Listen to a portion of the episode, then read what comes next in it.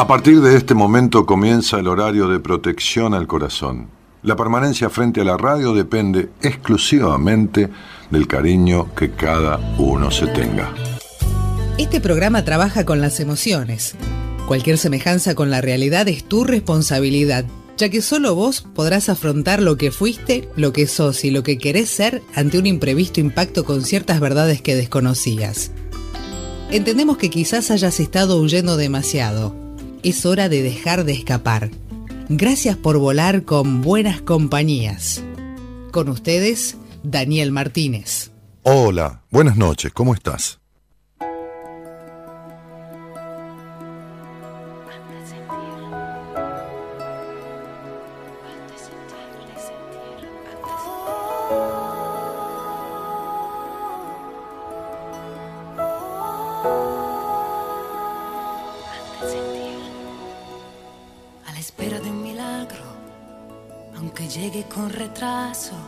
¿Cuántas veces este tiempo nos ha robado un recuerdo?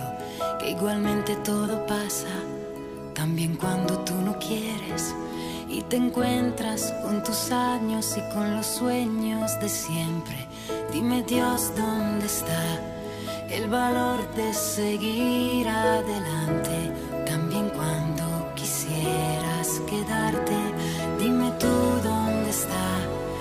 impulso que llega y que hace que al fin te levantes. Vas a salir a la calle y comenzar desde cero y darte cuenta que nadie, que nada puede robarte el futuro. Es importante. Tú eres importante.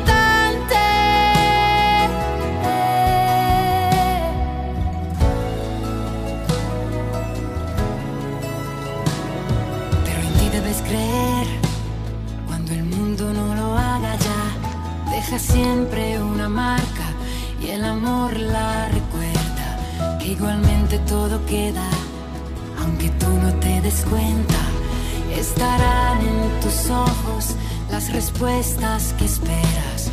Dime Dios dónde está el valor de seguir adelante, también cuando quisieras. Quedarte el impulso que llega y que hace que al fin te levantes. Vas a salir a la calle y comenzar desde cero y darte cuenta que nadie, que nada puede robarte el futuro. Es importante.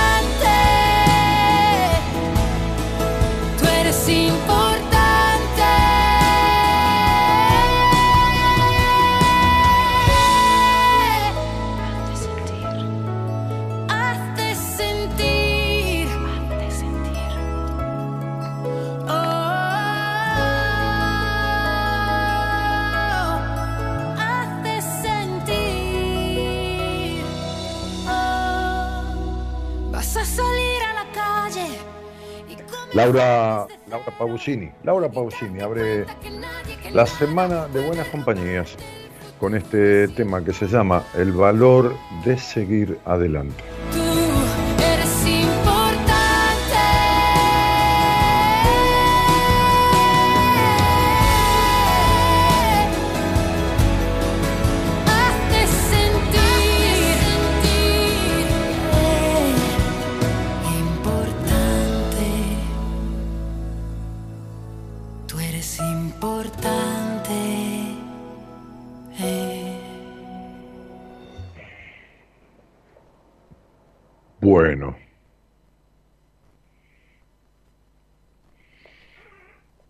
Qué tema, ¿no?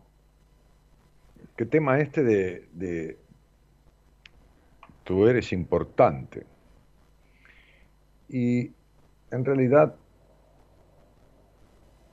qué poca importancia que se le ha dado a la vida y en realidad también a las personas a lo largo de la existencia del hombre.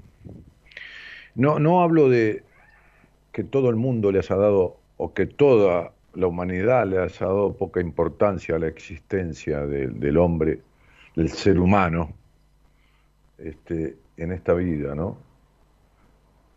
Pero sí que la mayoría de las personas y sí que muchas, muchos líderes del mundo, ¿no? No han dado a la humanidad el valor que esta humanidad tiene.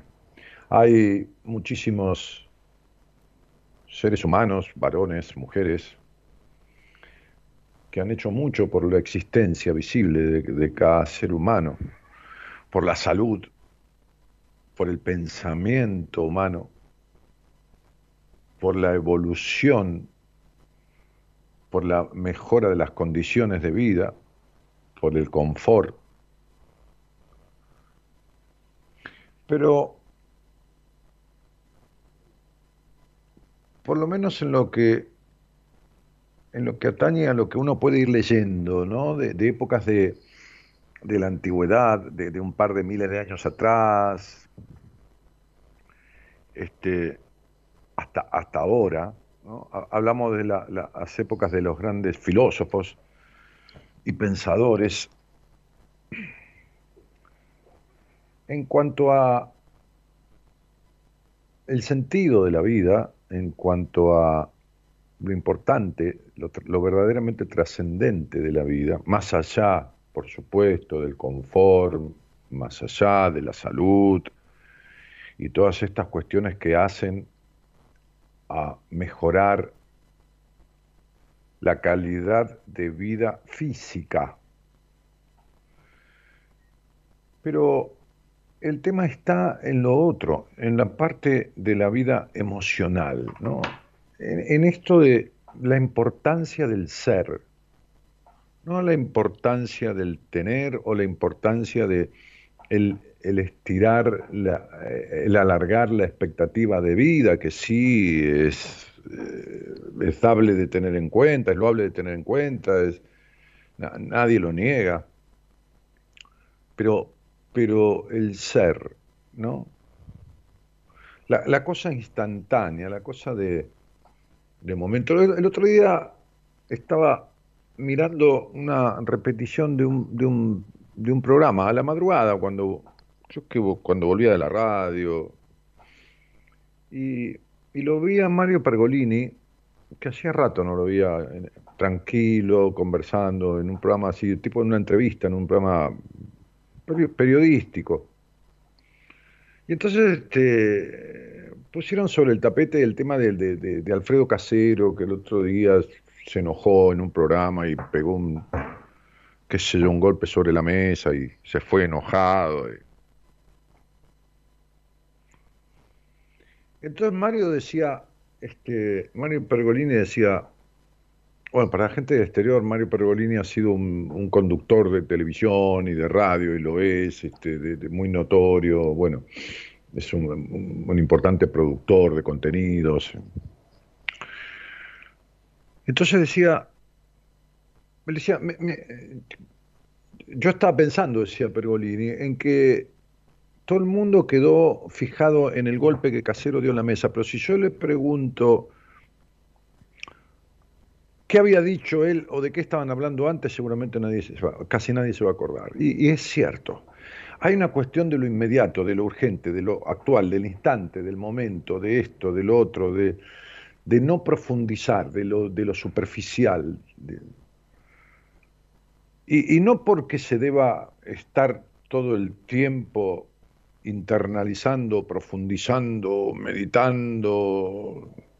Vivimos en Occidente, ¿no?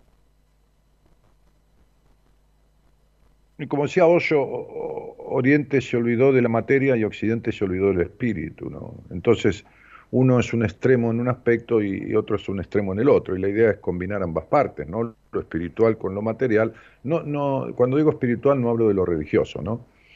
y lo material con lo espiritual. Este, entonces,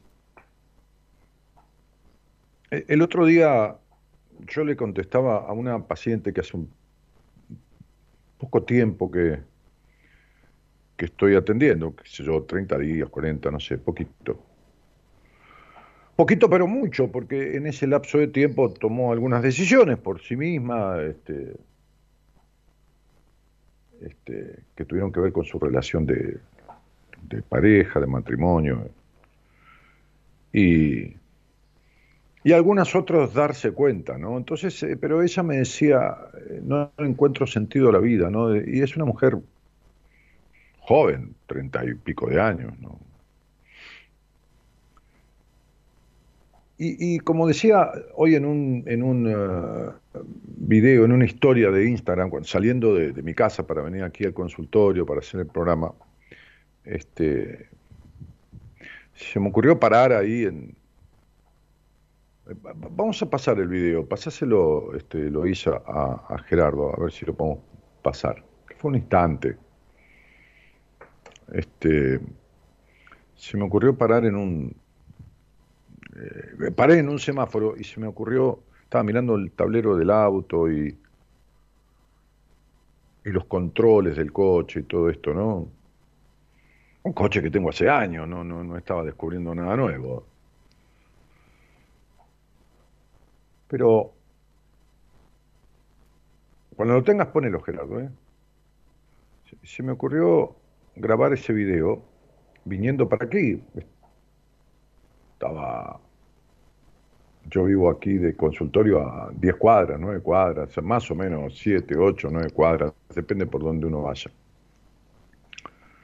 Este, para, para subirlo a, Instagram y para encarar un poco la, la idea de lo que, que, quería hablar, que es muy, es muy difícil, ¿no? Es decir, difícil para poder eh, dar una respuesta, porque el sentido de la vida no es algo que abarque a, todo el mundo, ¿no? Es decir, que, que la vida no tiene un sentido único en el, en, el sentido, valga la redundancia, de que todos los seres humanos deben exactamente ir por ese mismo camino y hacia un mismo lugar y esto y lo otro.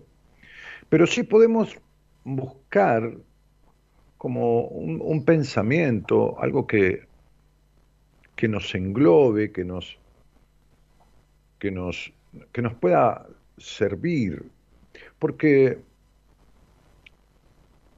es lo que, lo que yo escucho, lo que me ha pasado, lo que nos pasa, lo que nos planteamos en muchos momentos, pero que escucho y veo de, tantísima gente con la que he hablado y tantísima gente que me escribe y tantísima gente con la que me he comunicado en la radio, en privado, en, las redes sociales, en, todos lados. Por ahí, por la calle también, ¿no? En conversaciones que uno tiene. A veces con gente que no conoce, ¿no? El otro día yo estaba mirando un show musical de unos amigos míos ahí en el, bingo de Avellaneda, este, y se sentó un matrimonio a la mesa nuestra porque conocía a uno de los de los muchachos de la banda este, que tocaba y, y, la mujer, una chica de treinta y pico de años, tenía cierto problema de salud, y qué sé yo, ahí se sentó gente conocida mía, la esposa de uno de los muchachos que toca, y, y entonces este, me dijo, decirle algo, pedirle la fecha porque está mal de salud, le pregunté qué le pasaba. Y, en muchas circunstancias, eh, y, en muchas circunstancias, a ver qué me escribió acá el señor operador. Este, lo, tenés al video, ahí voy. Y, eh, gracias. Y en muchas circunstancias sucede lo mismo, ¿no? Uno se encuentra con con muchísima gente y uno escucha a muchísima gente que no que no le encuentra un sentido a la vida, que no le encuentra ni un por qué ni un para qué. Otra de las preguntas que me suelen hacer es ¿cuál es mi misión en la vida? ¿no? Como si la misión fuera un único camino y, un único objetivo, una, una, actividad X, un hacer tal cosa, un, recibirse tal otra, un, no sé, descubrir tal cuestión. Y, y en verdad es un tema muy, muy complejo, que somos absolutamente únicos. Estaba leyendo yo una frase, pero vamos, vamos a ir a ese video que grabé. Ponelo, Gerardo. Estoy saliendo, yendo al consultorio para, para hacer el programa y pensaba con el auto estacionado en un semáforo, cómo uno tiene control de las cosas que pasan sobre el coche, ¿no? Cierto control. Y después sucede que ya uno no, no controla situaciones de su vida. Las personas me suelen preguntar, ¿cuál es el sentido de la vida? ¿Cuál es, ¿Cuál es mi misión en la vida? O sea, no la mía, sino la de cada uno de nosotros. Y entonces yo, a pesar de que es un tema casi, casi filosófico, porque tiene su cuestión dogmática, pragmática. Es un tema que me gustaría que, que hablemos hoy, que compartamos. Así que bueno, los espero. ¿Cuál es el sentido de la vida? ¿Cuál es la misión en la vida? Volvamos.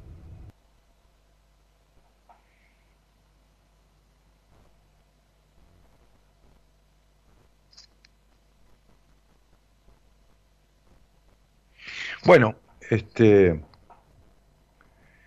Y, leía a, escritores y pensadores de la historia eh, opinar sobre esto, ¿no? Sobre. con frases, ¿no? Sobre el sentido. Hay, una frase anónima que dice: Para encontrar el sentido de la vida, comienza de inmediato a vivir y cuenta cada día como una vida separada. Es, es, es, un, es un pensamiento anónimo, ¿no? Este Cuenta la historia que un gran jugador de béisbol americano, este, el mejor en su momento en un reportaje, le dijeron, ¿qué te, hubiera gustado que te dijeran cuando empezaste esta carrera este, hace muchísimos años? ¿no? Y dicen que, el tipo eh, contestó que le hubiera gustado que alguien le dijera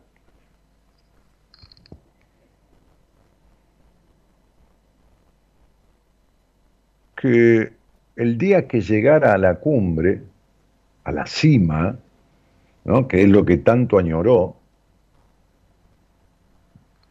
no habría nada allí. No habría nada. Como por lo menos no está demostrado científicamente, radicalmente y absolutamente que haya algo después de la vida, o sea, en la muerte. Hay teorías, hay gente que dice que en un momento estuvo muerto y vio una luz y el tuvo blanco y qué sé yo, pero científicamente, de manera fehaciente, categóricamente no hay nada demostrado.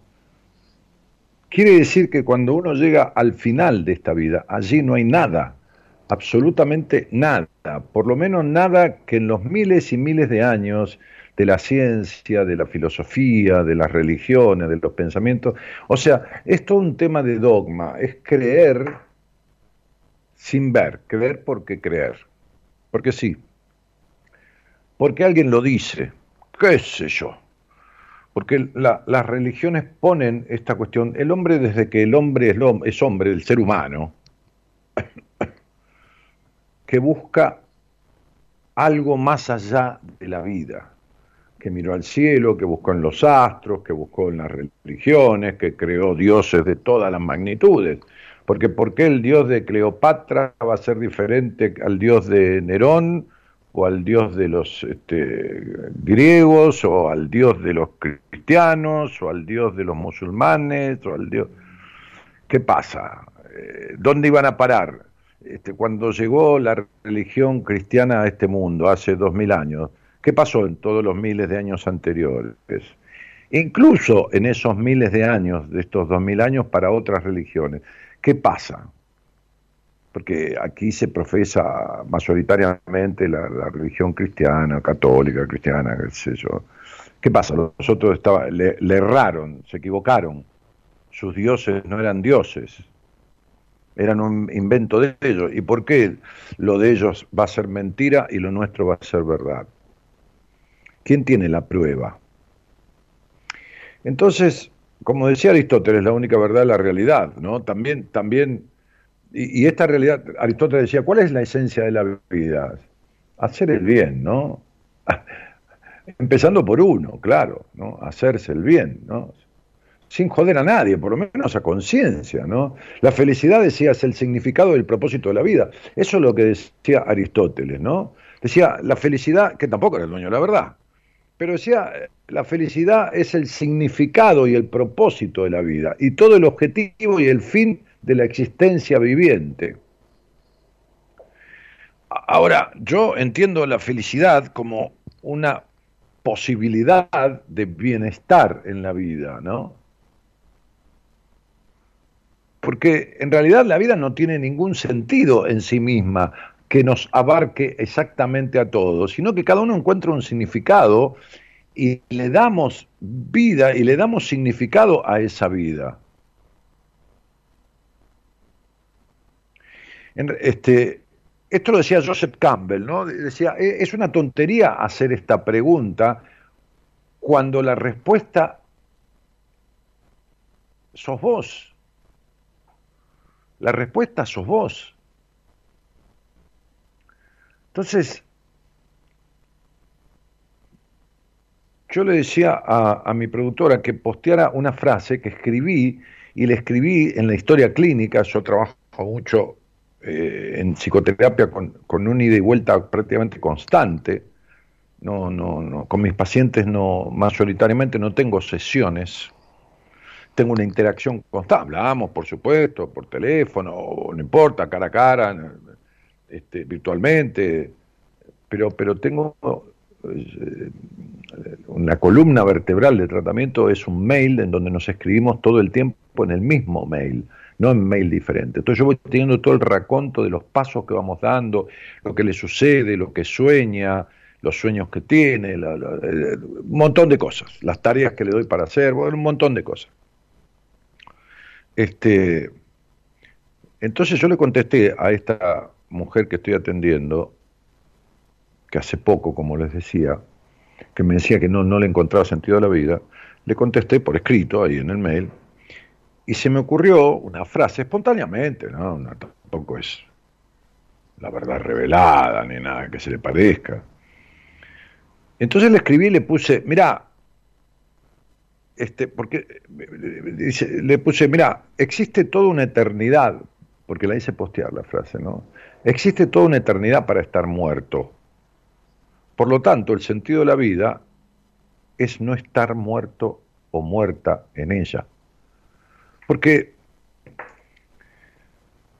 el problema de las personas que dicen que no le encuentran el sentido a la vida y que no encuentran su misión en la vida como si, como si fuera algo determinado, como si la misión fuera qué sé yo qué, ¿no?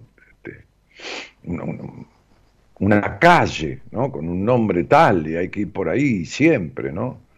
El, problema es la gente que se siente que está muerta en vida que, no tiene, no energía, ¿eh? no, no hablo de energía, que, no tiene cierta completud, cierta satisfacción, cierta, cierta plenitud al estar vivo, ¿no?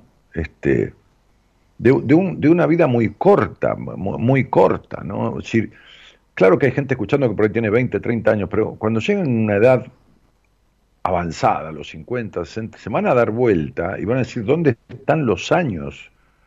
Porque es, un, es una especie de, de locura, en el, en, el, mejor sentido de la palabra, eh, el paso vertiginoso, o, mejor dicho, cómo pasamos, porque no pasa el tiempo, pasamos nosotros en el tiempo de manera vertiginosa. Y entonces, este, cuanto, cuanto más se vive de esa manera, sin sentido, sin, sin, desde, el, desde el estar muerto, desde el vacío existencial, más terrible se hace el acercarse cada vez al final de la vida. Este, Había una frase que había leído de, de Saint-Exupéry, ¿no? El, que escribió el, Principito, Antoine de Saint-Exupéry, ¿no? Que decía, cada hombre debe mirarse a sí mismo para, el para enseñarse el significado de la vida. No es algo descubierto, decía Saint-Exupéry. No es algo descubierto el significado de la vida, sino que es algo moldeado. Por eso que yo jorobo tanto con, los mandatos, porque, porque las implicaciones, las creencias que emanan de otros hacia una persona, no son mayoritariamente el camino eh, o, el sentido que le va a dar sentido o la cuestión que le va a dar sentido a la vida de esa persona, sino es esta cosa de encontrarse a sí mismo y moldear el propio sentido de la vida. Por eso George Bernard Shaw decía, no es que se trate del encuentro con uno, se trata de crearse a sí mismo. Por eso eh, había otro escritor, otro pensador, que había dicho, un ser humano es el que hace con lo que hicieron con él. Él lo dice como el hombre, el hombre como cosa general. El hombre, un hombre es lo que hace con lo que hicieron con él. Entonces, ¿qué hicieron con vos y qué hiciste vos con lo que hicieron con vos? Porque ya sabemos que nadie fue totalmente y absolutamente querido de manera perfecta, ya sabemos que nadie fue cuidado de manera perfecta, ya sabemos que nadie fue alimentado de manera perfecta, ya sabemos que nadie fue tenido en cuenta de manera perfecta, ni considerado de manera perfecta, ni estimado de manera perfecta, de manera perfecta, ni nada de manera perfecta. Por lo tanto, la primera cuestión de la vida, la primera y fundamental cuestión, es qué haces o qué hiciste o qué estás haciendo con lo que hicieron con vos. Porque cuando te quedás haciendo y siendo lo mismo que hicieron y hicieron y, dijeron para vos, entonces estás cometiendo el primer gran error en estas cuestiones del vivir. Y vamos a puntualizar ahora. La primera tarea que tiene la vida es la evolución. Pero no la evolución que tiene que ver con que, bueno, voy al primario, al secundario, al terciario. Sería como una, una, una escuela de la vida, no el colegio, no, no la institución educativa, sino una escuela de la vida. Así como uno va creciendo y también va, qué sé yo, dentro de lo posible. hoy en día 16 o 17 pibes de cada 100 terminan la secundaria en tiempo correcto, el 50% o 40 abandona, acá por lo menos, ¿no? En, nuestro queridísimo este, y nunca bien este, cuidado y conducido país. Este, por todos, ¿eh? no, no estoy haciendo particularmente crítica a ninguno en especial, mal conducido por todos, por, la, por, todos, por prácticamente todos, por lo menos de los años que tengo de vida. Este, entonces, este, digo, el, primer sentido, la, primera tarea de la vida, puntualizando, es evolucionar. Pero evolucionar emocionalmente, psicológicamente, evolucionar, desapegarse, soltar, mejorar lo recibido y resolver y solucionar lo mal recibido e incorporar lo no recibido. Está claro, son tres aspectos, ¿no? A veces en, alguna entrevista se lo explico a alguien, ¿no? De las entrevistas que tengo varias veces a la semana, de primera vez con personas que después, qué sé yo, se llevan respuestas, otras se quedan en terapia con, su terapeuta porque vienen a buscar por dónde trabajar sus cosas, este, encontrar conmigo esas respuestas, otros se quedan con un terapeuta del equipo, otros se quedan conmigo en terapia y otros encuentran una respuesta que les sirvió y lo arreglan solo. Pero les explico que hay tres cosas fundamentales en la constitución de, un individuo. Lo que uno trae a esta vida, lo que los otros ponen en la vida de uno, porque uno eh, recibe todo de afuera, cuando es un bebé, hasta que más o menos empieza a tener uso de razón. Entonces, lo que uno trae como, como, como herencia, como cosa genética, lo que los demás ponen en uno y lo que a uno le falta por hacer. Y lo que a uno le falta por hacer es revisar si lo que le fue impuesto le es afín, le coincide, si le faltaron cosas o hay cosas mal impuestas. Y entonces quedarse con las buenas, quitar las que no sirven y agregar las que faltaron. Esta es la primera tarea. Eso es a lo que yo le llamo evolucionar. Eso es a lo que yo le llamo evolucionar. Ahora, de esa tarea depende, de ese logro depende el no estar muerto en vida después. Porque cuando uno se queda tal y cual lo criaron, no importa que uno sea médico, corredor de autos, que gane grandes premios de, tenis, que sea el mejor jugador del mundo. Eso es lo que uno hace. Cuando uno se queda con cuestiones que no le, no le corresponden, con improntas, con, con creencias, con mandatos, con implicaciones, que obstaculizan el desarrollo de su ser esencial, así como uno vino al mundo, ¿no? De su, de su, carga cultural, de su herencia genética, entonces podrá tener millones, podrá ganar torneos, podrá tener títulos colgados en la pared, certificados, cursos, posgrados, doctorados, PhD, qué sé yo qué, todo acá en el exterior, que no le va a servir de nada. Porque el hacer no tiene nada que ver con el ser. Entonces, el sentido de la vida, que es encontrarse a sí mismo y moldear la vida de uno, necesita de una primera cuestión que es animarse a desalojar de uno las implicaciones, las creencias y las cuestiones, llámenle mandatos si quieren, freudianamente, llámenle como quieran, que a uno no le corresponden, que no le coinciden con el programita que trajo cuando nació.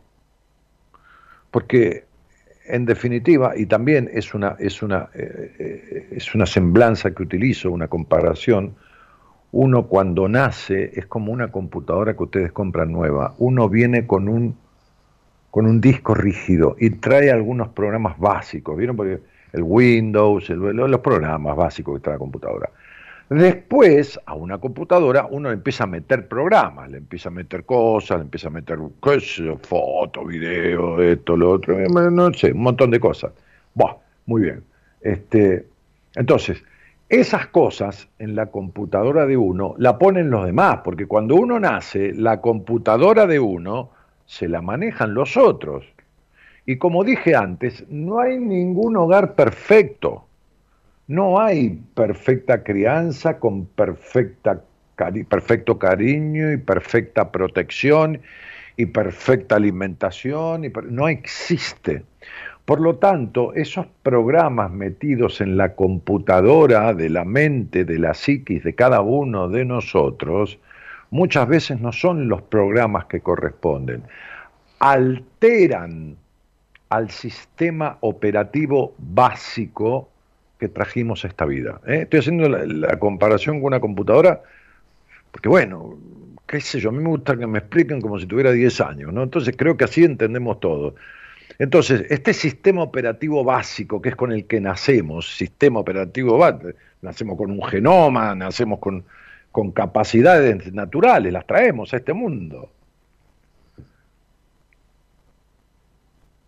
Esta computadora simbólica que traemos con este sistema operativo básico se ve a veces, muchas, la mayoría, obstaculizado o afectado nuestro sistema genuino por algunos programas que nos ponen con la mejor de las intenciones, pero que no nos son afín, no nos coinciden. en la manera, en la medida que no limpiemos ese disco rígido que es nuestra psiquis. Me explico, me, gustaría que a veces me desespero por hacerme entender, ¿no? Este, eh, no, no porque los que me escuchen sean tontos, sino porque me parece que no lo estoy explicando bien, ¿no? Pero ese disco rígido que tenemos, que es nuestra psiquis, tiene un montón de programas, incluso algún virus, o algunos virus, como suelen entrarle a las computadoras, que fueron introducidos a lo mejor sin, sin ninguna mala intención. Pero no nos corresponden, no nos son afines no coinciden con nuestro programa inicial. Entonces la gran tarea para encontrar, para moldear la vida de uno, es justamente desalojar, limpiar de ese disco rígido de nuestra psiquis cuestiones que no tenemos que llevar con nosotros, que son muy buenas quizás, para otros, pero no para vos. Si te estás sintiendo mal en tu vida, si no le encontrás la vuelta desde hace tiempo, si el vacío te agobia, si la incertidumbre es parte de tu existencia, no de un momento, de unos meses, sino de tu existencia visible cotidiana y mayoritaria, si los vínculos son desvinculantes. Si, si la relación con el trabajo, con el dinero, con... Estoy diciendo diferentes cosas para todas las personas, no quiere decir que uno tenga todas, si uno tiene todas, las tiene todas, bueno, pobre, ¿no? También hay que solucionarlo y se puede, mientras haya vida, hay esperanza, como se dice. Pero si estas cosas son parte de vos, cualquiera de ellas, varias de ellas, entonces hay programitas en tu disco rígido que están obstaculizando el buen funcionamiento de tu computadora de vida, de tu computadora de vida. La canción de, de Laura Pausini, El valor de seguir adelante, la elegí por eso, porque se necesita valor, audacia para romper con esta historia, ¿no? Con esta historia, con estas cuestiones que otros pusieron con la mejor de las intenciones, pero que a vos te están jodiendo la vida. Me gustaría poder ayudar a alguien como lo hago, o por lo menos es mi pretensión hacerlo, este,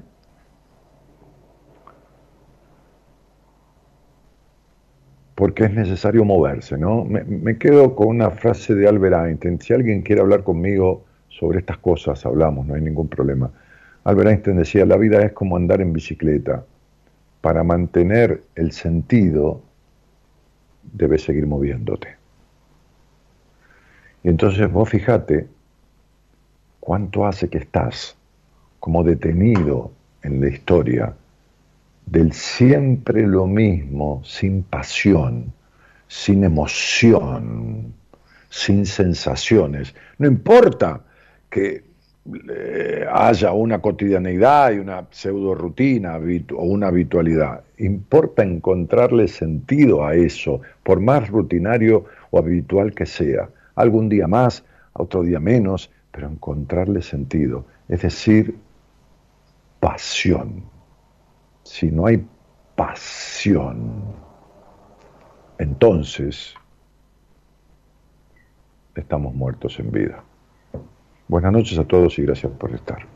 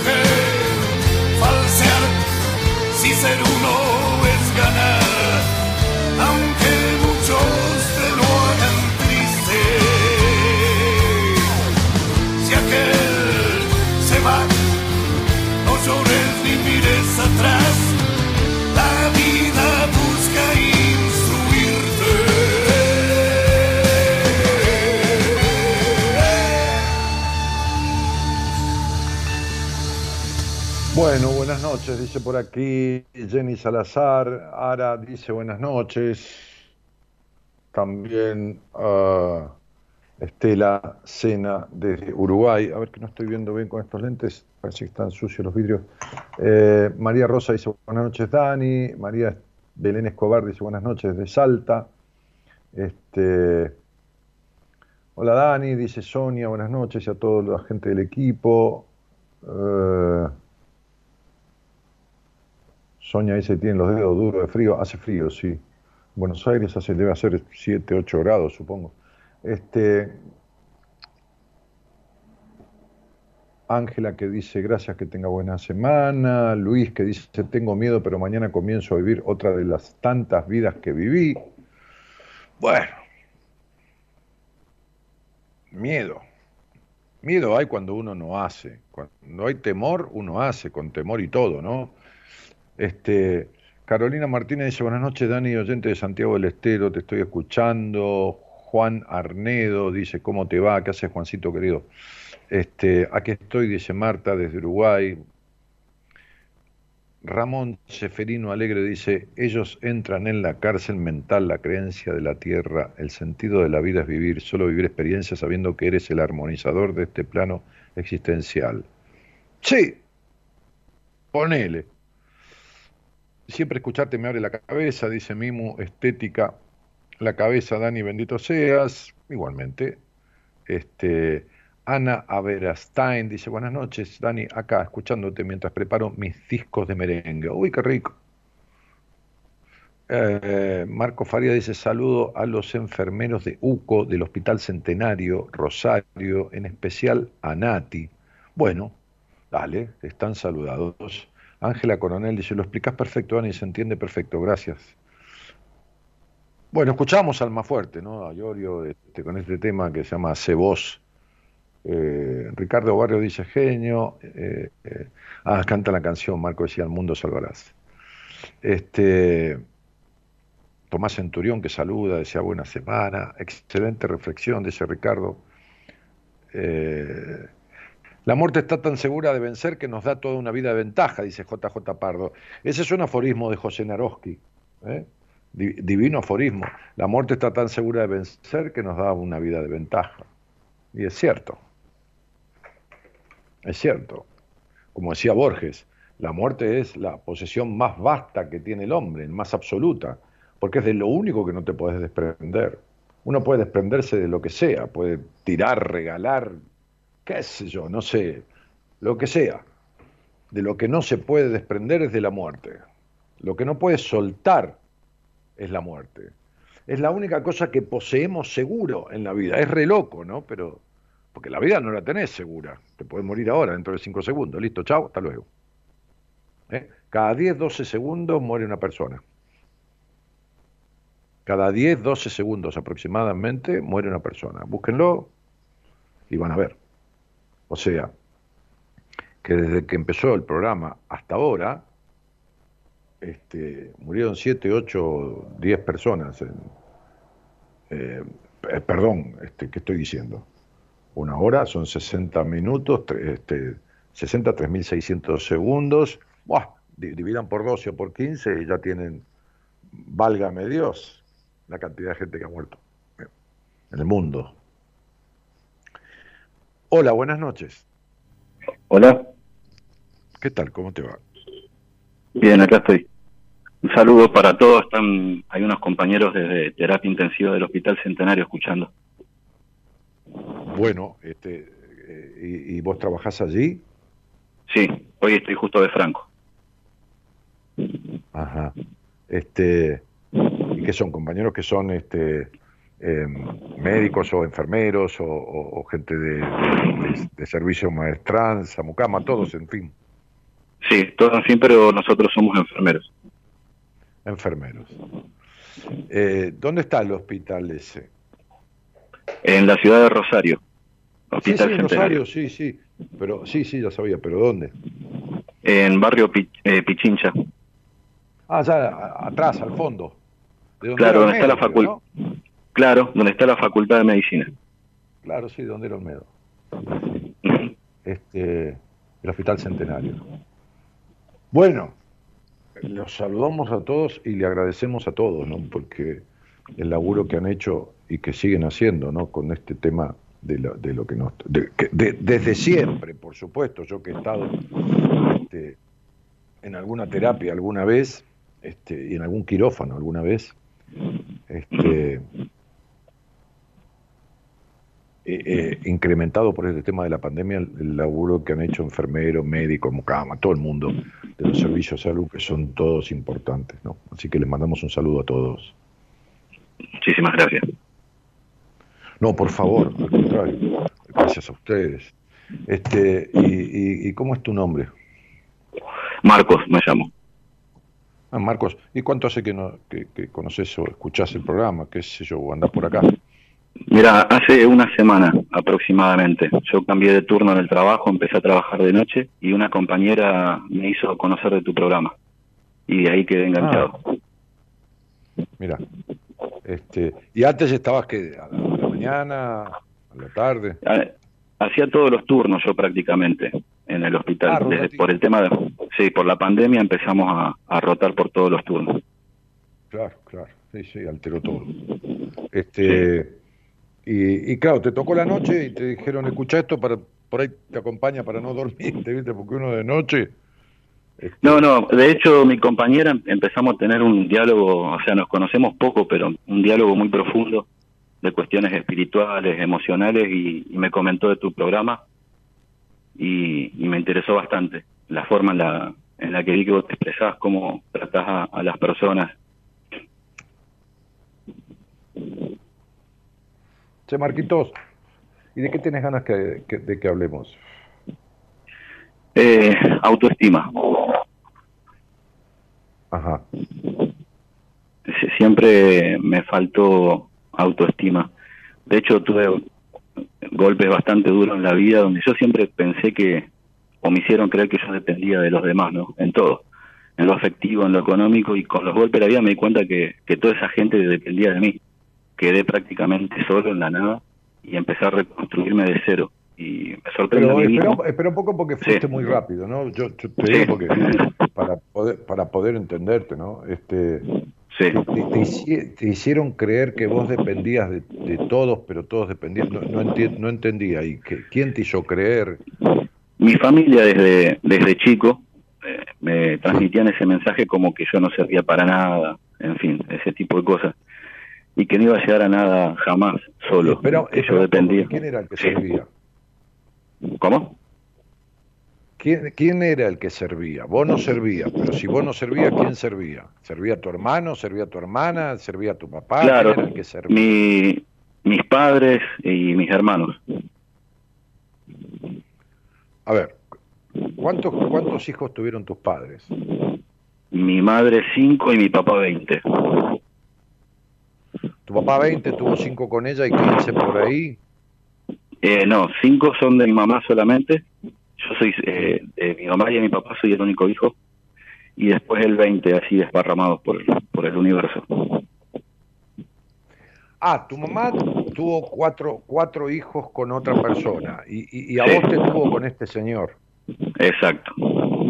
Y este señor tuvo 19 hijos también por ahí. Exacto. Ok, bueno.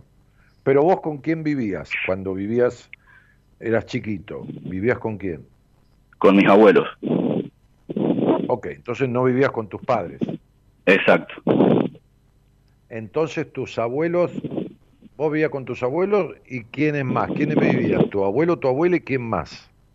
Intermitentemente vivía mi, mamá, que iba y venía con sus parejas, y cada vez que volvía dejaba uno o dos hijos y se iba y volvía, así y venía, y venía. Ajá. ¿Y en ese hogar fueron tus abuelos los que te hicieron creer que vos no servías para nada? No, no, al contrario. Ellos siempre me, apoyaron en todo. eran mis padres los que me marcaban eso. Padres no estaban. Pero cuando estaban me dejaban esos mensajes y como que yo quedé más eh, pegado a lo que me decían ellos por ahí a lo que me criaron mis abuelos. Ajá.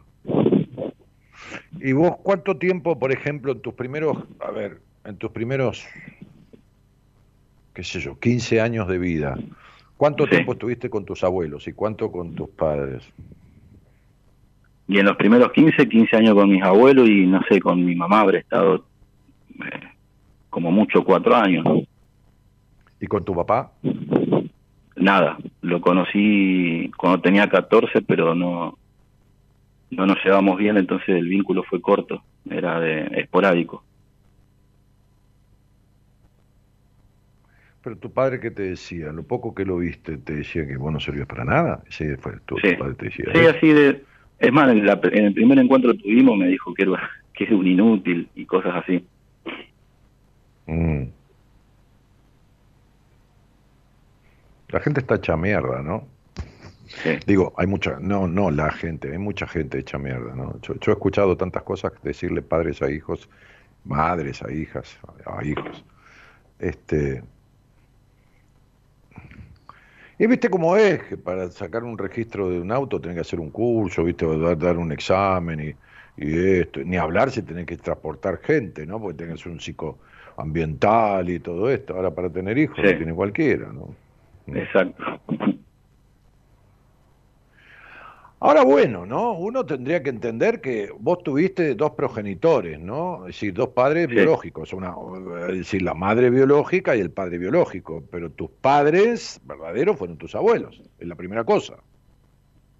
Es verdad. Y sí, viste, porque, a ver, cualquiera tiene una relación sexual y de esa relación sexual con cualquiera puede venir un hijo, ¿de acuerdo? Sí.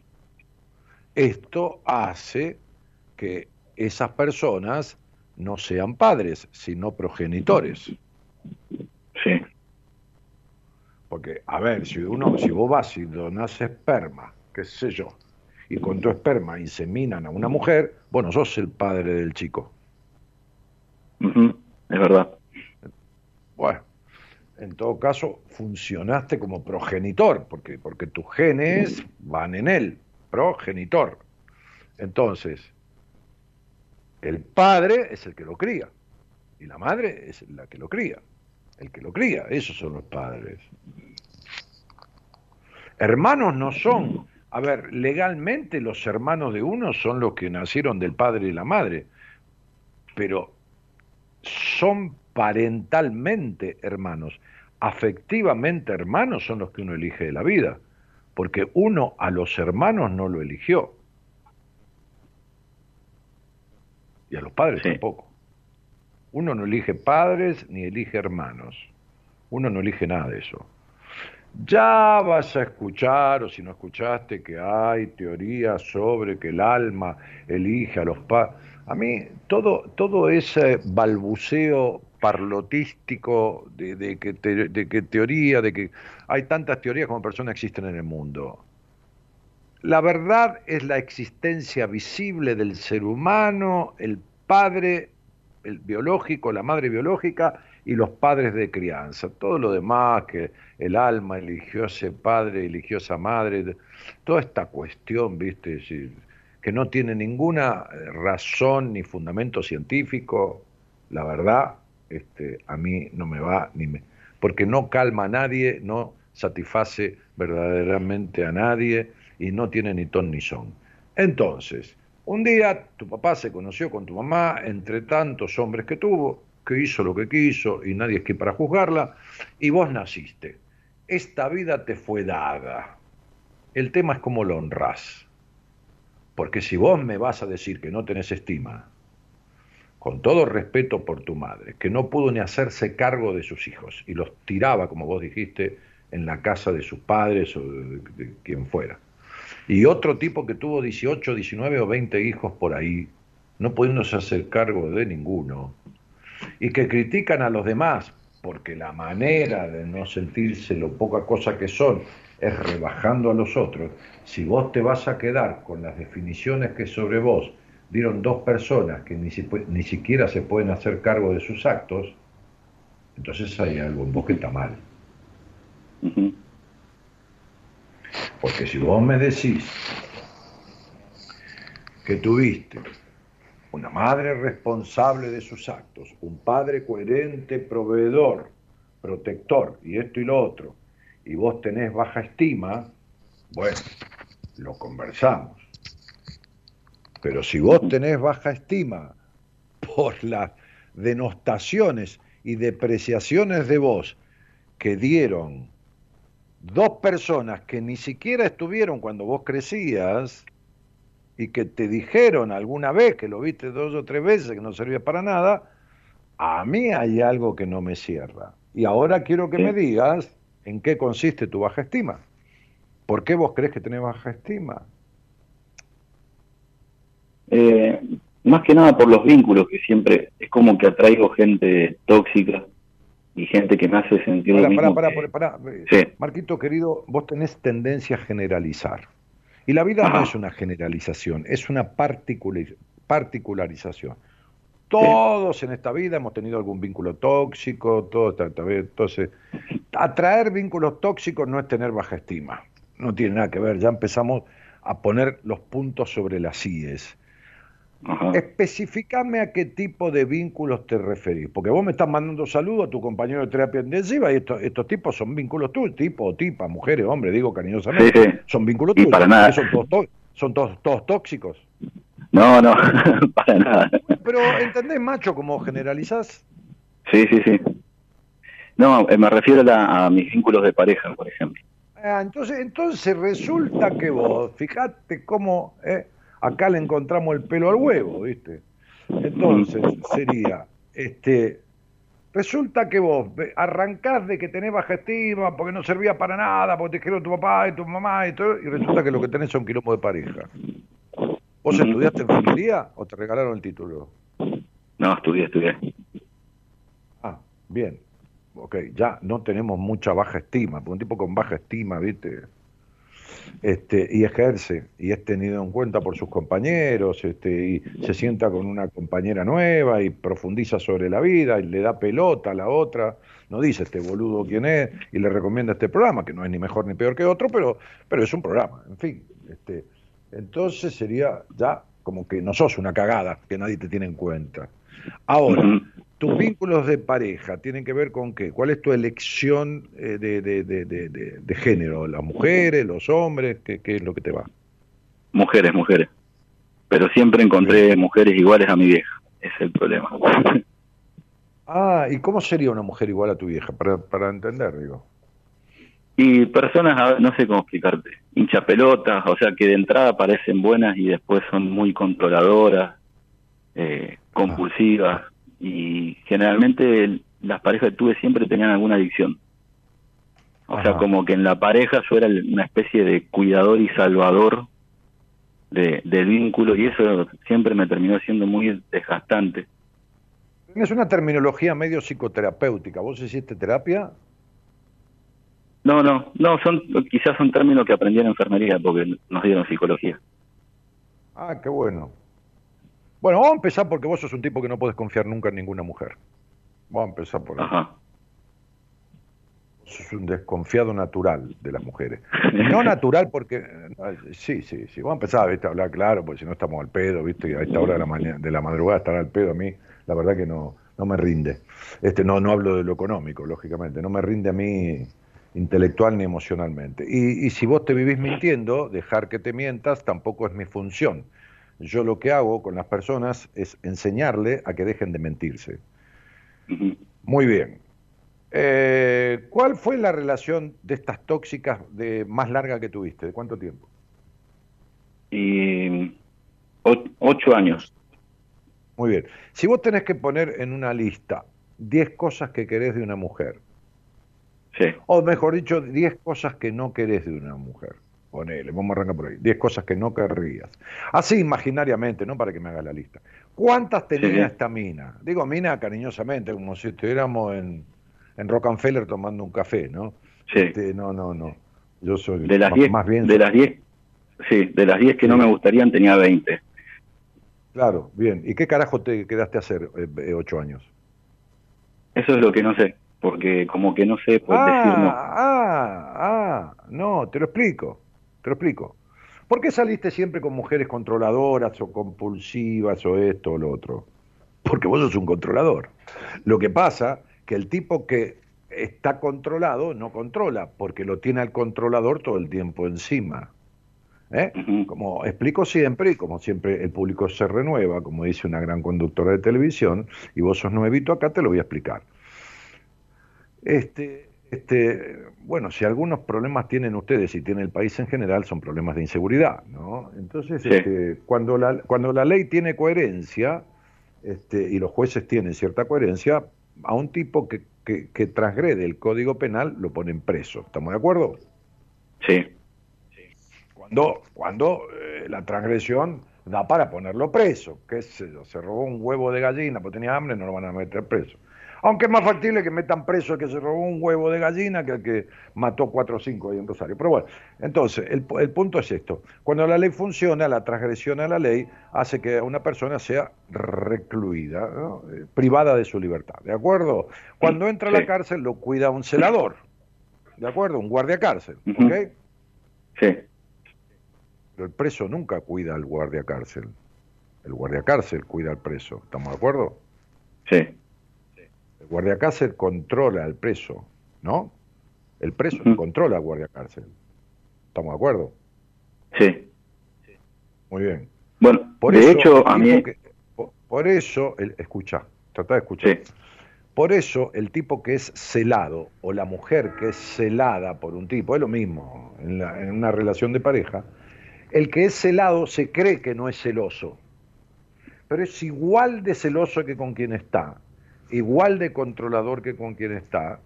Lo que pasa que no ejerce el control ni los celos porque ya lo tiene al otro todo el tiempo encima. Ningún preso cuida ni custodia al carcelero. ¿Estamos de acuerdo? Sí. Muy bien. Vos sos un tipo que no aguantás ni dos minutos de tu vida una mujer coherentemente libre. No aguantás.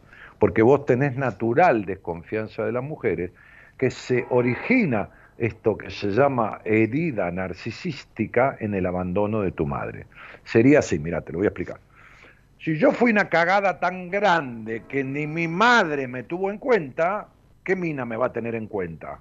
Entonces desconfío de las mujeres o me engancho con mujeres controladoras para tenerlas todo el día encima, porque tengo terror a la traición y al abandono.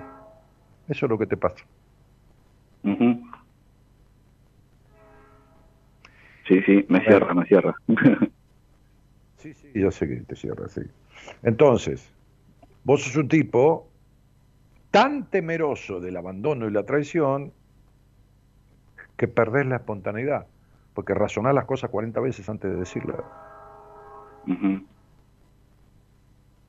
Y te guardás con 40 candados, no porque mientas o traiciones, sino por el miedo a que te traicionen, perder la espontaneidad y la naturalidad y, nadie te conoce de verdad enteramente como sos. No porque sea falso, estoy hablando de las parejas, porque tenés miedo de ofrecerte, tenés miedo de brindarte enteramente y que te traicionen. Pero ya arrancás traicionándote, porque cuando uno no se permite ser y no se permite abrirse y espontaneizar y naturalizar, se está traicionando, pues se está prohibiendo ser uno mismo.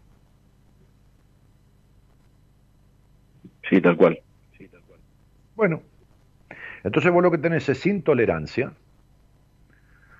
de vos mismo, porque no te deja ser, y esto lo pagás muchísimo con lo insólito. Y entonces decís que no te bancás a mujeres que son de tal o cual manera, pero resulta que te quedas ocho años, seis, cuatro o tres con ellas. Con lo cual no se explica. Entonces tu vida va de decepción en decepción. Todo el tiempo es decepción. y te enganchás más a discutir con una mujer que a disfrutar. Porque te has estado discutiendo tres horas seguidas, o cuatro, o todo el día. O diez veces, o diez veces en un día. Sí, es verdad. Sí, ya sé que es verdad, por supuesto. Bueno, esta es la historia de tu histeria. Porque la histeria no es privativa de las mujeres, es de los hombres también. Por eso te encantan las minas difíciles.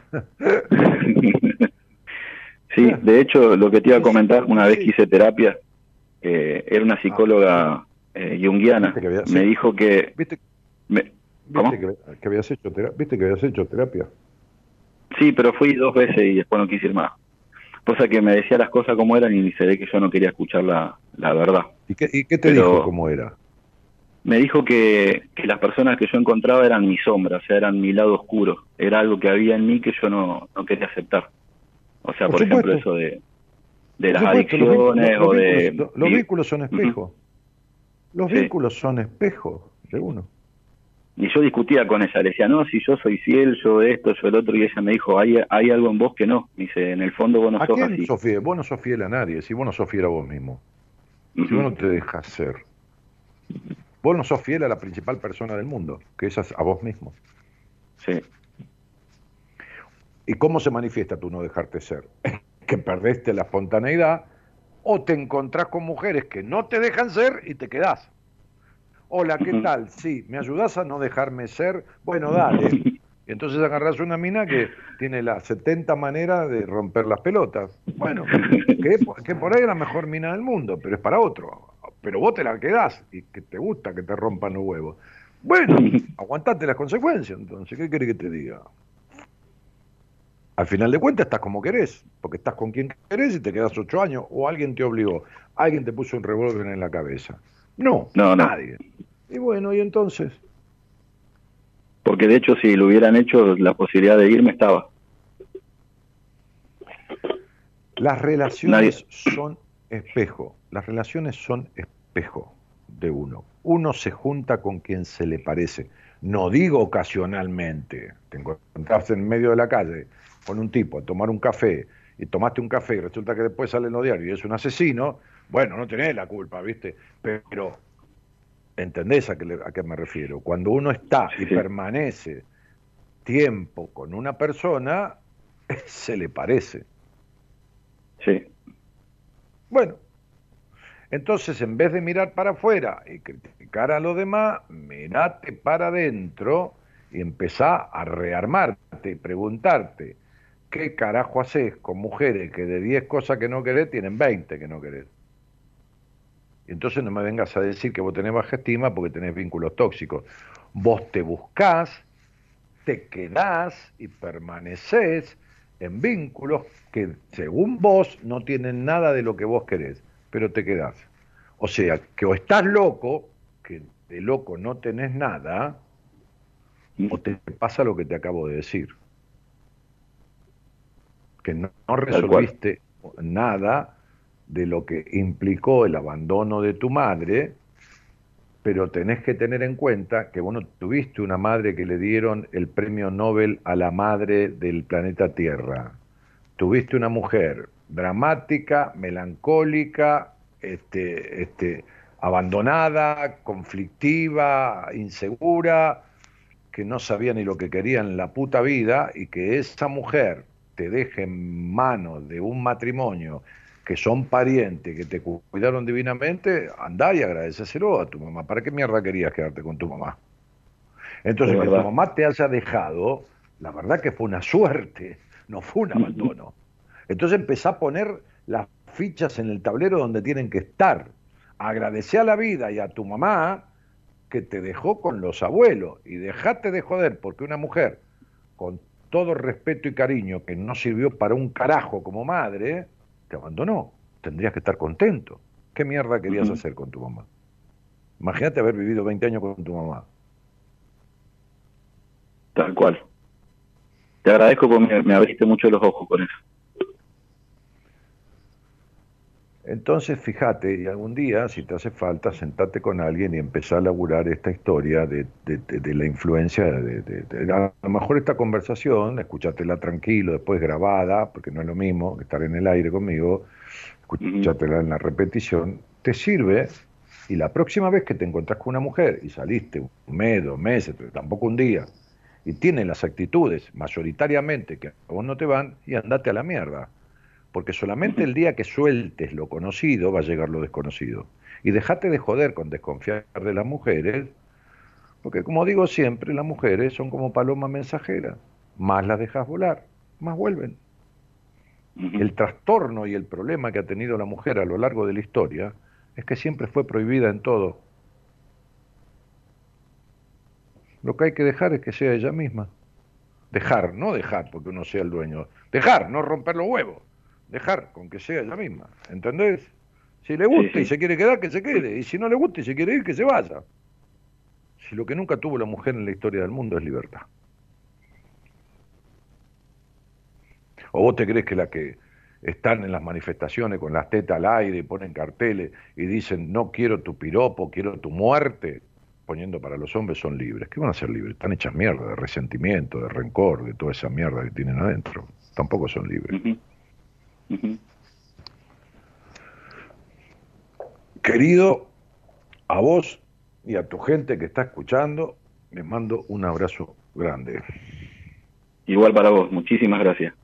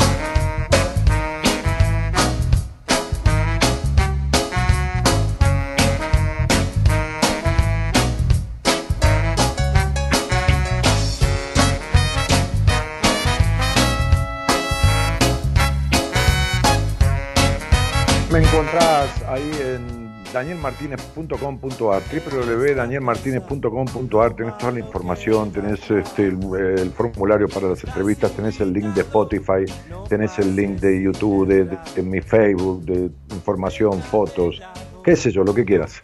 Y, si querés hablar conmigo ahora, eh, agarrar el celular y en tu WhatsApp pon el número de producción. 54 911 3103 6171. Ahí está en la pantalla. 54 911 331 03 6171. Está en la pantalla de la transmisión. Pero si estás escuchando por algún otro dispositivo, por la radio en directo, te lo dicto despacito. Agarra el celular y anotalo. 54 9 11 31 03 6171.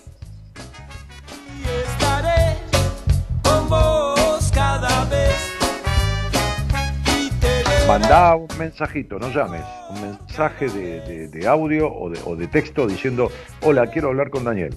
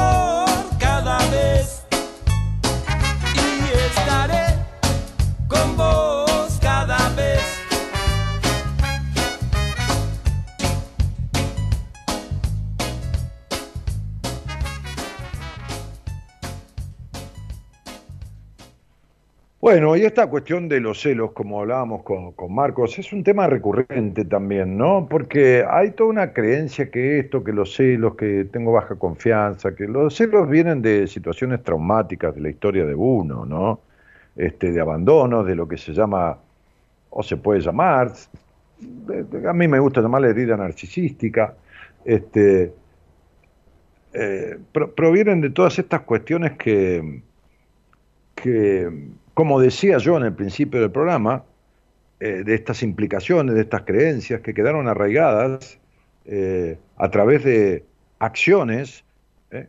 Este, fíjense que, que, un abandono este, o la muerte de, un ser querido, un padre, una madre, a, principios de la vida, este, suele dejar una impronta que puede causar después celos, porque hay terror al abandono, pero muchas veces la sobreprotección también causa conductas celotípicas.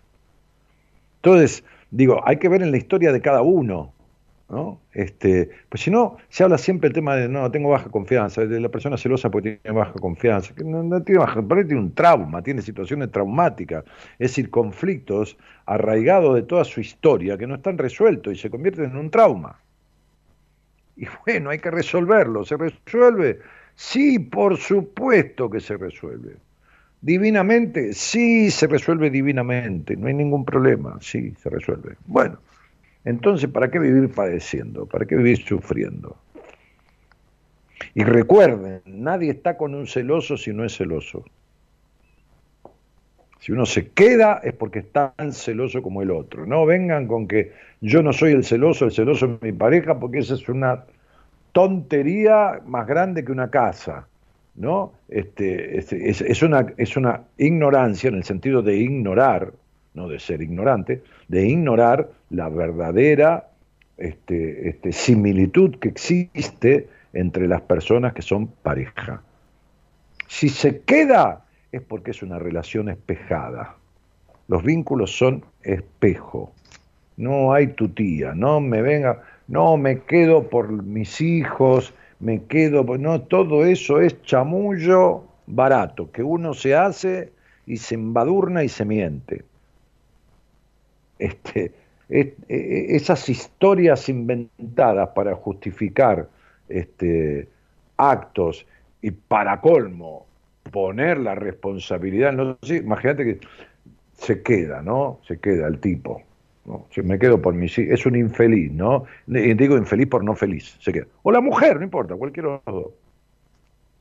Este, o la mujer con otra mujer, o el hombre con otro hombre, no importa se queda por los hijos, se queda por cualquier motivo que no porque se le canta quedarse, es mentira. Y además le carga, supongamos que haya hijos, propios, adoptados, lo que fuera, este, le carga la responsabilidad a los hijos, porque la impronta que le queda a los hijos es mamá fue infeliz por culpa mía. O papá fue infeliz por culpa mía. Escúchenme una cosa, yo estoy en el buen sentido, digo, cansado de escuchar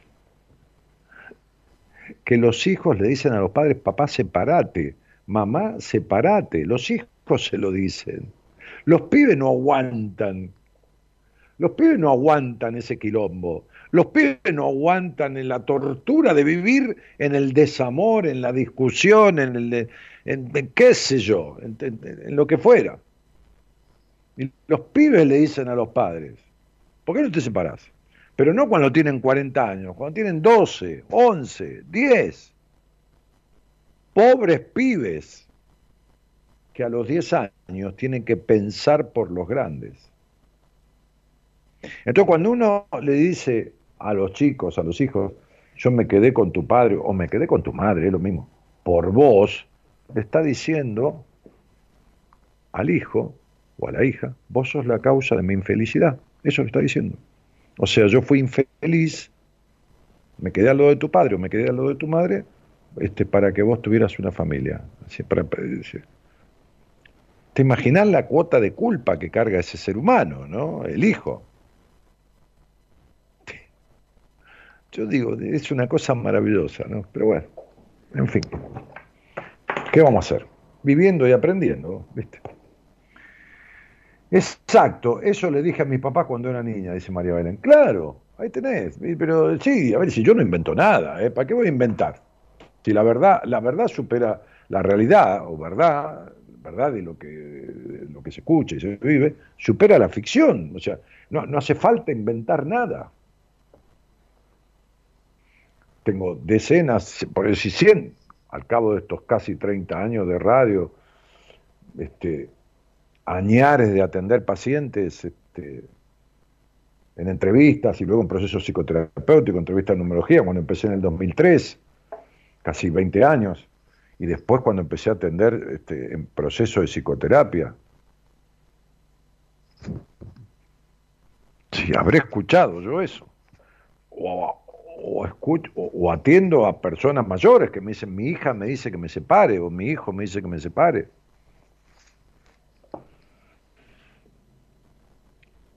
Eh, cosa que me quedó más que claro, Dani, nunca me quedé por mis hijos y jamás, bueno, y jamás se lo diría a mis hijos si una gran culpa que después de tantos años logré cuando te escuché sacar esa culpa. Bueno, me parece bárbaro.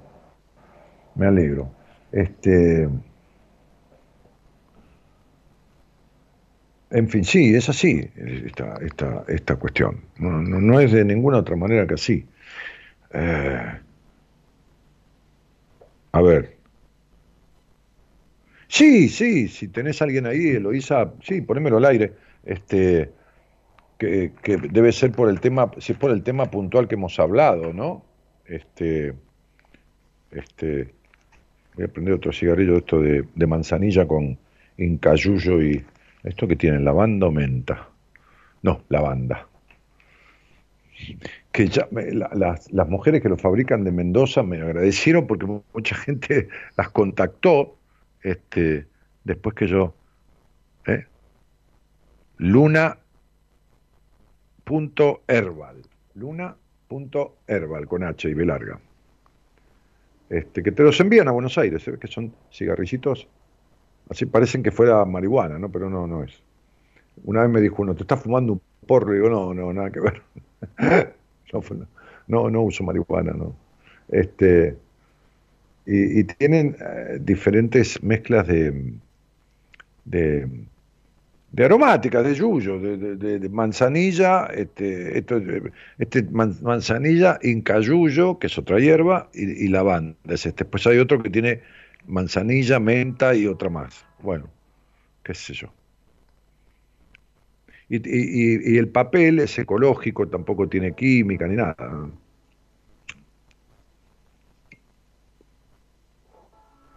Está bueno. Este.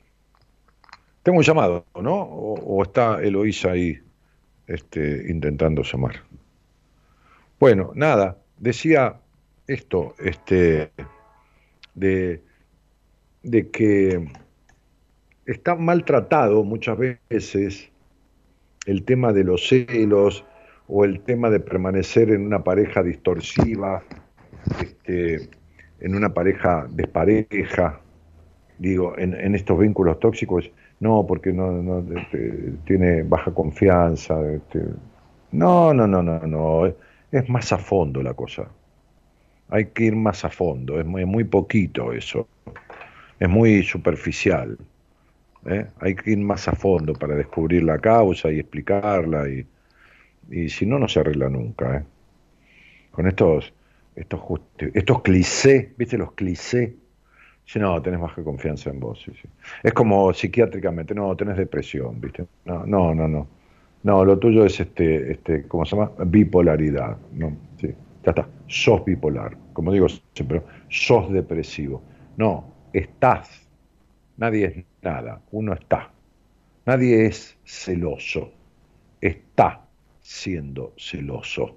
Porque si uno es celoso, es como qué sé yo, eh, es de ojos celestes, no, puede dejar de serlo, ¿no? O es de piel negra o blanca. No, uno está siendo celoso, uno está siendo desconfiado, uno está siendo miedoso, uno está... Por eso, como uno está siendo, nadie es nada en estas cuestiones emocionales, se puede dejar de estar siéndolo. ¿Me explico? ¿Se entiende, no? Muy bien. Eh, entonces, e, estas cosas tienen, tienen solución. No, no, no, no, no, no es que uno, no, yo, porque las personas se ponen el mismo, no, yo soy celoso, no, yo soy desconfiado, no, no, yo soy, eh, yo soy y yo soy, yo soy. No sos nada. Eh, estás temporariamente con esa conducta. Sí, pero hace 40 años. Y bueno, porque nunca lo resolviste pero, pero no, no. Nadie nació celoso, nadie nació desconfiado, nadie nació, no, no se nace así. Entonces ahí Ara dice, mi madre sí lo dijo, se quedó porque tuvo tres hijos varones y eran terribles para criarlos sola, después me tuvieron a mí. Esos son pretextos. Siempre fue una mujer dependiente de mi padre. Claro, ahí está. No, que, que, ay, sí, me quedé porque eran terribles, yo no podía criar sola. ¿Para qué los tuvo?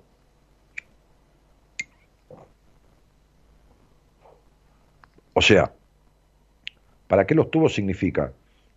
Si tuvo un matrimonio de mierda con tu padre, la pregunta para tu mamá es, ¿para qué seguiste teniendo hijos?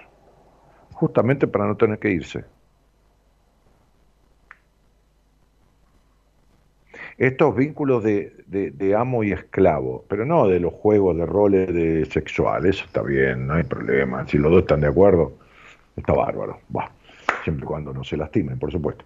Pero, pero no, de, amo y esclavo emocional, ¿no? En la pareja, ¿no? Siempre digo, para que haya un tipo sometedor, tiene que haber una mujer que quiera ser sumisa.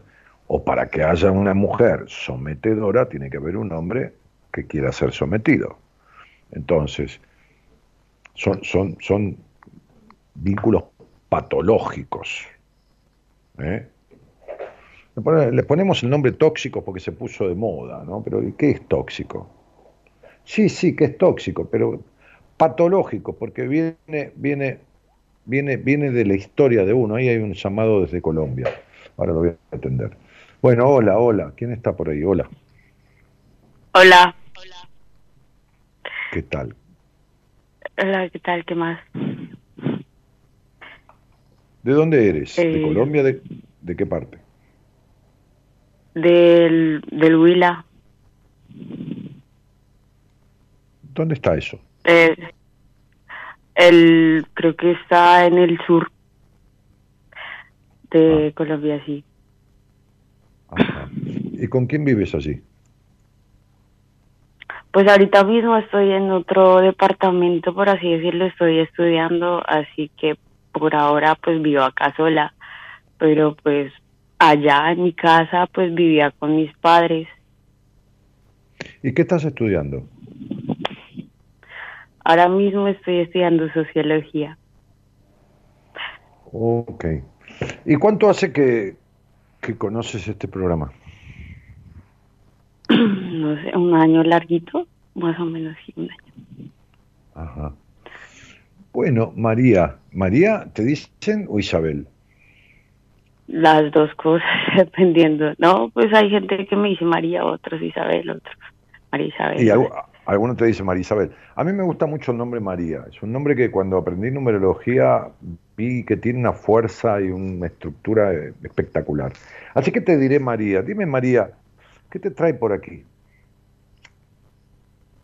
Eh, que no me trae de todo, de todo. Yo creo que cada sección que hace uno se lleva algo, ¿no?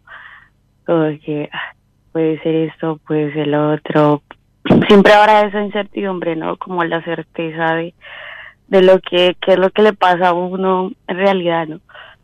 Tantos conceptos, tantas palabras, tantas ideas y además que no está tan ahí envuelta por todo, pues más termina, pero pues sí, siempre hay cosas que lo marcan a uno, lo, lo, lo intriga, lo, lo conmueven.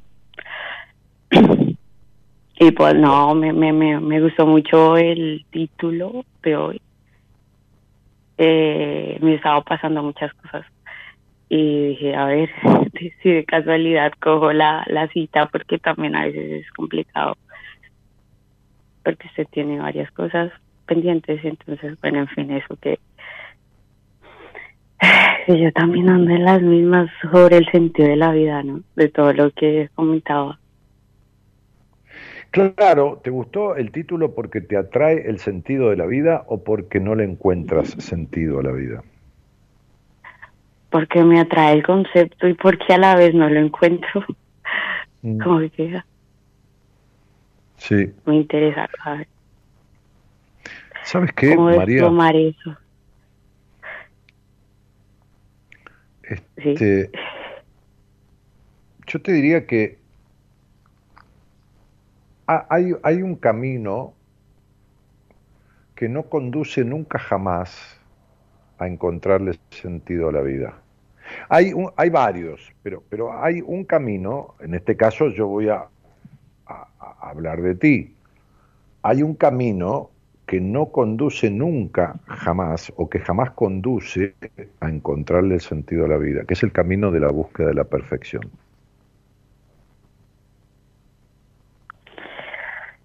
Sí, puede ser también ese.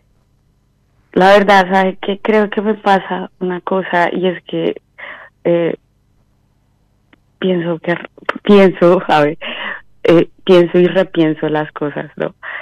No, no, pero ¿sabe qué pasa? Que el principio de Descartes, que es pienso, luego existo, yo no lo tengo en cuenta. Porque nadie que piensa existe, existe quien decide.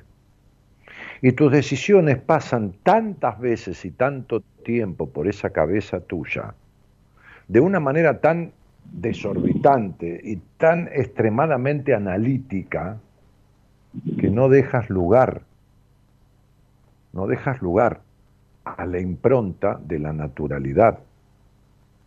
Esta frescura y esta naturalidad que ya de niña se perdió con esta crianza y este hogar que impidió,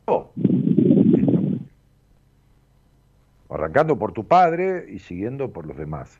Pero digo, mientras esta niña que creció no siendo escuchada, este, este, y, que generó este nivel de exigencia, eh, y este nivel de estructura, y esta necesidad de controlar y controlarse, mientras esta niña, mientras esta mujer que ya está siendo, este, este, o señorita, va, joven, de, de qué edad, de, de, de 20 años, no le abra la jaula a esa niña.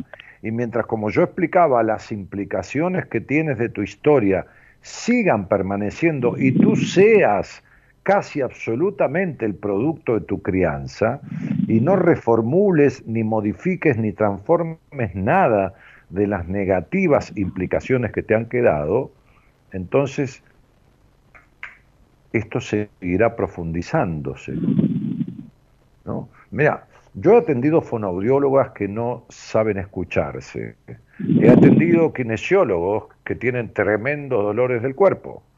He atendido este, oftalmólogos, médicos oftalmólogos, este, que no podían ver, no ver con los ojos, sino ver con claridad la desastrosa vida.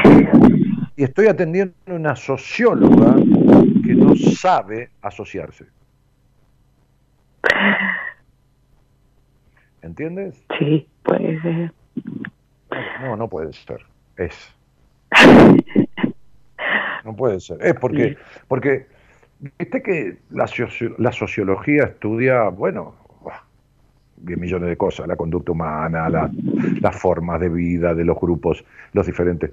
Pero, pero, pero el punto está cuál es tu vida y, y, y la respuesta existencial de quién sos y qué querés y ahí es donde, más allá de tu edad, vas a tener 30 años, porque no es propio de tu adolescencia esta incertidumbre en la que vivís. Vas a tener 30 años y vas a seguir viviendo de la misma manera, pero más agudizado, si vos no empezás, ya que tenés una edad precoz, a resolver esto desde ahora, María. Sí, no, la verdad siempre la eh, siempre me ha inquietado desde que no sé, unos 15 años comencé a, ver que las cosas no, no, no cuadraban, a preguntarme mucho, a, a, a ver que las cosas eran diferentes, que de alguna manera me comencé a mover y por mis padres, que de alguna manera me comenzaron a, a, a, a como así decir, apretar más la correa, eh, a, a señalarme de muchas formas y, y a pesar de eso sigo y sigo con estas vainas y yo digo, no, o sea, y cada vez que escucho, lo escucho a usted y veo a la gente a mi alrededor como, como está de igual, de más me, me, me como que me empuja a, a, mover, a hacer algo. De hecho, hace poquito hice algo por mí que, que, que hasta ahora no, no me las creo y viví muchas cosas. Tuve una pareja, es ella, es una mujer, y vive en otro lado la relación se dio así, eh, a distancia, seguimos, menos el caso tal, me tu, o sea, tuve que salir prácticamente escapada, me escapé de, de, de, de, la casa y viví eso, me di cuenta de muchas cosas, me di, o sea, tuve como que más un deseo de descubrirme porque sabía que no podía manejar lo que de verdad quería como que, a ver, es que hay un desorden, pero bueno, eso, que, que yo sé que estoy mal y, y, y, y me doy cuenta de toda mi familia, de todas las personas ya adultas y por además pues uno no para de ver, ¿no? De observar y, y, y de preguntarse más cosas y no, no, yo, yo no quiero más esto, ya no quiero, no quiero y pues es que la verdad ya, ya no sé qué hacer, entonces me inquieta mucho Pero eh, te esa mucho. incertidumbre. Pero te entiendo mucho, sí, te entiendo mucho porque, porque siento, veo y siento cómo, cómo estás, siento cómo estás sintiendo tu vida. Te voy a hacer una pregunta. ¿Cuándo decidiste o cuando creíste o cuando sentiste que tu elección, este, que tu elección vincular eran las mujeres? ¿O fue simplemente Desde- una curiosidad? No, desde chiquita siempre, siempre mi encuentro, mis, mis, mi descubrimiento sexual siempre fueron con las niñas, siempre fue las niñas, siempre, incluso mi mamá se daba cuenta y me prohibía, pero siempre seguía como que más, bueno, de lo que me alcanzo a recordar de la infancia, porque no me acuerdo de muchas cosas en la infancia, pero siempre he sido como más inclinada a las niñas y todo. Eh, ¿Qué quiere decir más inclinada? Quiere decir que tuviste... en el deseo, en el gusto. Pero más inclinada significa que te inclinaste hacia las dos cosas, pero más hacia las niñas. Porque más Sí. significa que tuviste menos de lo otro, pero tuviste. Sí, sí, Yo no te, también no te estoy, vi- no te estoy cuestionando tu elección sexual, ¿eh? no te la estoy cuestionando para nada, porque no es algo que jamás hice, cuestionar la elección sexual de nadie. Lo que quiero saber, si a vos te... A ver, te, te lo dejo esto como, como postulado, como, como, como, como, como pensamiento libre, ¿no? Yo no sé si vos tenés in- más inclinación por las mujeres, por una naturaleza homosexual o por la prohibición que tenés de los hombres en tu crianza. ¿Está claro lo que te acabo de decir? Sí, de hecho lo he pensado. pensado, sí, lo, lo, lo he, me lo he replanteado muchas veces y a ver, es que como siento que me han prohibido muchas cosas en el sentido que a veces no sé ni qué es amor, ni qué es deseo, ni qué es, ¿sí me entiendes sé, todo no eso? sabes, no, no sabes, no sabes. No, si lo sé, mi No. vida, lo sé. Sé que no sabes lo que es desear, lo que es amor, ni lo que es nada. Sí, pero, tenido- pero ahorita tenido, con, ¿eh? Sí, pero ahorita trato de, de, de- con mi pareja, con ella ya llevamos mucho tiempo y he sentido cosas muy nuevas.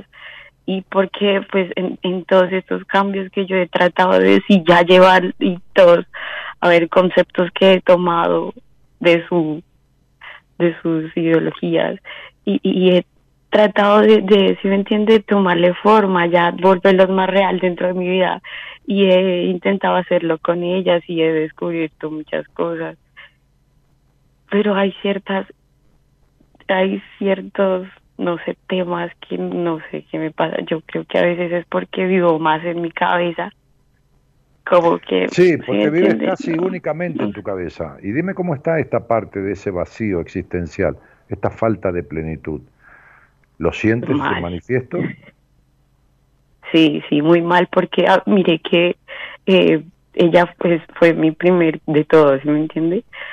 Eh, y, y, y, y yo sentía como que, no sé, no, no, no, no sentía plenitud, ser que siempre estaba ahí como que en mi cabeza, en mi cabeza, en mi cabeza, y, y Bueno. quería, deseaba estar ahí más abajo, se me entiende, más aterrizada, pero no podía. Entonces, todas esas cosas me, me, me, me ayudaron a re- re- redescubrir a, a que si es verdad lo que me está pasando, que si es esto y esto, y, y necesito tener aunque sea algunas cosas claras porque va a haber mucha incertidumbre, mucho, mucho, mucho ciego de todo, es, es malo, es muy pesado cargarlo, ¿se entiende? Y, y, yo digo que a esta edad es bueno porque no me quiero tirar la vida como, ¿se entiende? no me quiero ya lamentar. Claro que te entiendo. Te entiendo perfectamente, sí, por supuesto, si te empecé a decir las cosas antes que tú me las dijeras. Ahora bien, eh, eh, María, este, a ver, tú, tú no estás en una crisis típica de lo que significan eh, cierta edad adolescente aún, este, sino que tienes un problema de una crianza castradora, una una crianza eh, cooptativa, limitadora, castradora, con falta total de sana protección paterna, este, y que ha sido total y absolutamente intolerante, que en este caso sí ha dejado baja confianza en ti y una, una, una como un alejamiento, como un distanciamiento muy fuerte, decir, a ver, la esencia es lo que uno trae consigo mismo heredado genéticamente y la, personalidad es lo que se construye entre el ser esencial y, y, los vínculos primarios. Esa personalidad que se construye con, lo, eh, con el afuera, con lo familiar fundamentalmente y lo ambiental, está tan distante de tu esencia, de la que vino este mundo, que vos estás perdida en el no saber quién sos. Y esta incertidumbre en la que vives debería tener de tu parte una dedicación para lograr resolverla. Porque porque esta incertidumbre hace que no puedas salir de tu cabeza, que no puedas salir de ese vacío, que no tienes una, una, una, mezcla y una lucha terrible interna entre la libertad, el deseo de libertad y la obediencia de vida al compromiso de la crianza. Entonces estás en un tire y afloje, como si te, te ataran de una mano a, a, un, a, un, a un, qué sé yo, a un carro y de la otra mano otro carro y tiraran de, de ambos en dirección contraria y te parten al medio estás partida al medio, ¿entiendes? Sí, sí. Porque no hay certeza de nada. Entonces, y, y, y, y, una cosa es vivir en la espontaneidad y en la aventura, y otra cosa es vivir en la mente, razonando todo y no logrando certezas, porque uno termina preso de esa mente. Y estás presa de esa mente, porque como, como como no te ha sido permitido expresarte de niña, desde muy niña, y ha sido todo limitación y todo esto y todo lo otro, entonces has quedado controlando, instalada en tu cabeza y tu inteligencia emocional, que es lo que viene más de la impronta de lo que uno tiene impectore, de lo, del chakra del corazón, que es el que abarca la parte del pecho, que es lo emocional, los sensacionales y de las sensaciones está todo bloqueado. está bloqueado. Entonces digo, eh, me parece que algún día vas a tener que dejar de querer arreglar esto sola y arreglarlo con alguien. Porque sola, según mi modesto entender, no vas a poder.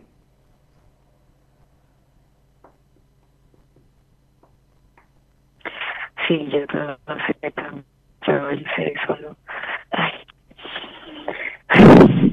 Sí, yo sé y, he buscado la verdad muchas maneras, pero bueno, hay que ser responsable con eso. Hay una sola manera de arreglar eso, que es con un muy buen trabajo en una terapia y en una terapia integrativa y que comprenda todas estas situaciones. Así que no busques manera para arreglarlo por tu cuenta porque no lo vas a lograr nunca. ¿eh?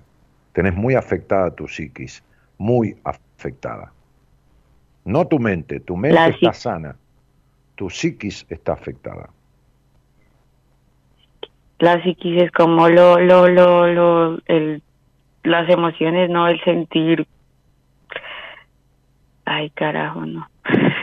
La psiquis es lo que se conforma, es decir, se forma con los demás, el aparato psíquico, en los primeros 8, 9, 10 años de vida.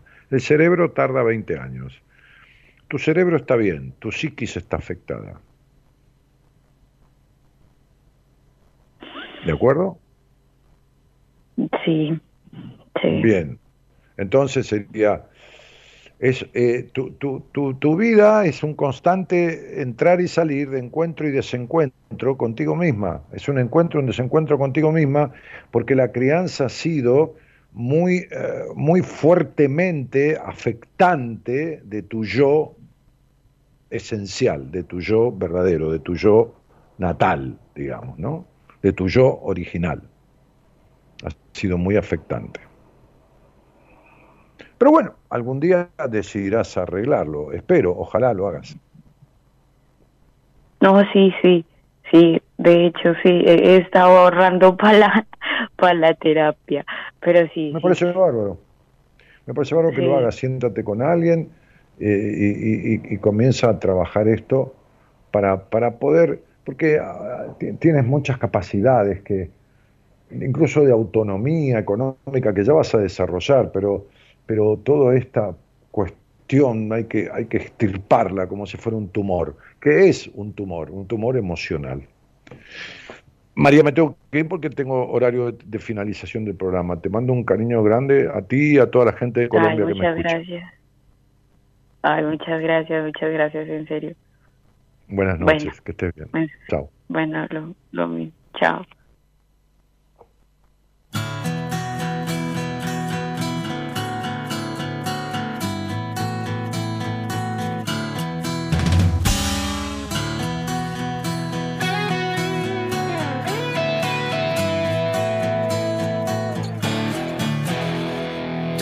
Ves al espejo, te ríes de ti, vives bajo el pellejo de ese maniquí que se va haciendo viejo, ignorando qué es lo que hace aquí. Te pones camisa y el vaquero de ayer sale siempre deprisa.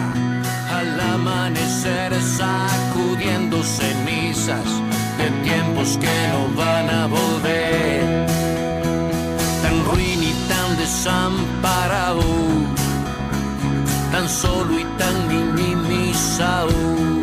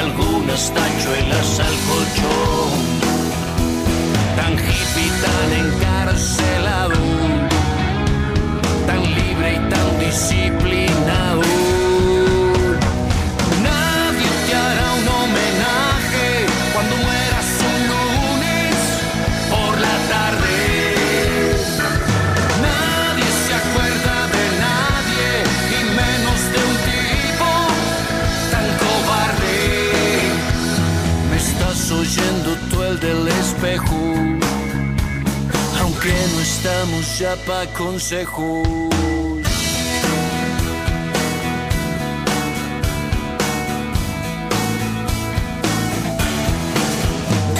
Yo soy el idiota que abordo en cuestión una simple pelota de la situación que rebota y rebota. Nos estamos yendo con este tema de Arjona que se llama espejo, ¿no? Este, en el que hay que mirarse, mirarse en el espejo de los otros con los que uno se vincula y mirarse en el propio para ver cómo uno se siente con todo esto que está viviendo, ¿no? Evidentemente no hay vida perfecta, pero sí debemos este, moldear una, una vida que sea mayoritariamente, mayoritariamente apacible y mayoritariamente disfrutable. En la operación técnica y musicalizando de manera excelente, como siempre, este programa de acuerdo a los temas que estamos tratando, el señor Gerardo Subidana.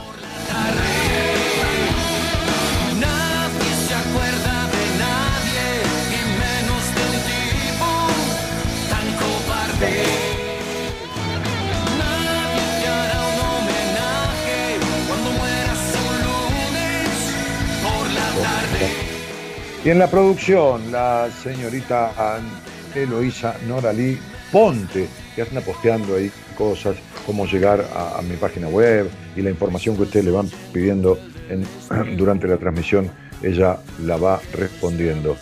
Bueno, mi nombre es Daniel Jorge Martínez, el programa es Buenas Compañías. Acabamos de cumplir el 9 de mayo 29 años, 29 ¿eh? años haciendo este programa. Mañana va a conducir el licenciado en psicología Pablo Mayoral, astrólogo también, miembro del equipo de profesionales de Buenas Compañías.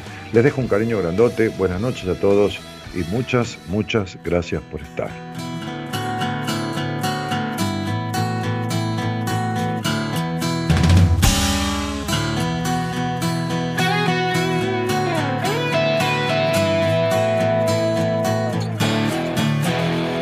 Te ves al espejo te ríes de ti, vives bajo el pellejo de ese maniquí que se va haciendo.